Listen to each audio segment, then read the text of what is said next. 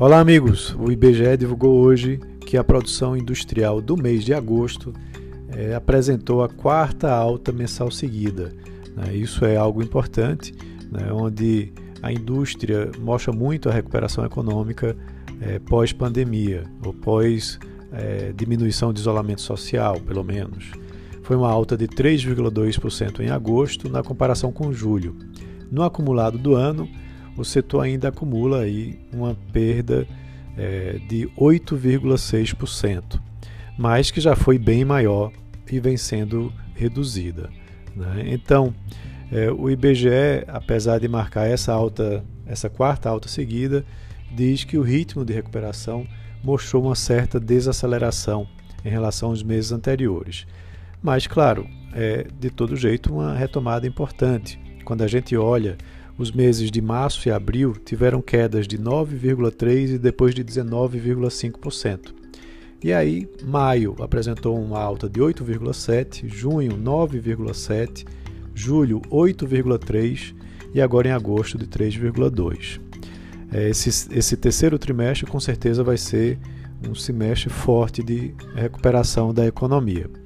Na comparação com agosto do ano passado, é, ainda há uma queda registrada de 2,7%, mas que já foi pior nos meses anteriores. No acumulado do ano, como eu já disse, uma perda de 8,6% e em 12 meses, uma queda de 5,7%. O resultado veio um pouco abaixo do esperado, o mercado esperava um pouquinho maior, de 3,4%, que não é uma diferença tão grande assim. Quando a gente vai olhar pelos setores, né, das 26 atividades que o IBGE acompanha, 16 registraram crescimento é, de produção no mês de agosto. Né? Então foi bastante espalhado esse crescimento. Veículos é, automotores apresentaram um crescimento de 19,2%, né? foi o maior crescimento, seguido depois por é, couro, e também por confecção de artigos do vestuário, com 14,9 e 11,5 é, pontos percentuais de crescimento. Na outra ponta, dos que mais caíram, aí a gente tem produtos farmaco, é, farmoquímicos e farmacêuticos, com 9,7, e também perfumarias, sabões e produtos de limpeza, que tiveram também uma queda de 9,7. Essa influência é, foi impulsionada em grande medida no, no, no campo positivo né, pela continuidade do retorno à produção após a interrupção que aconteceu durante a pandemia no setor automotivo. Mas ainda assim o segmento está 22,4% abaixo do patamar pré-crise, lá de fevereiro.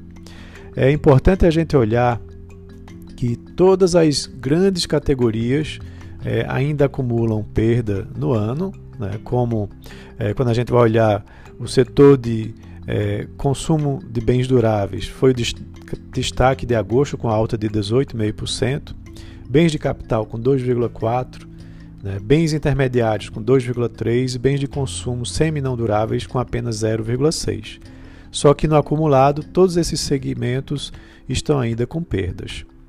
É, e é importante também a gente ver que dos 26 ramos pesquisados, seis já apresentam ampliação na produção no acumulado do ano. Isso é importante, né? significa que, mesmo com a pandemia, esses seis setores tiveram um crescimento positivo. E aí tem produtos alimentícios, né? coque, produtos derivados do petróleo, perfumaria e produtos de limpeza, produtos farmacêuticos né? e também celulose, produtos papel e produtos do fumo. Já tem setores que ainda estão é, num, negativo ainda muito forte, né, como ve veículos automotores, é, vestuário, né, couro é, e calçados que estão ainda em recuperação. É importante a gente ver que é, o índice de confiança empresarial em setembro avançou três pontos, né, mostrando que há uma perspectiva positiva de retomada, né, uma perspectiva continuada dessa retomada.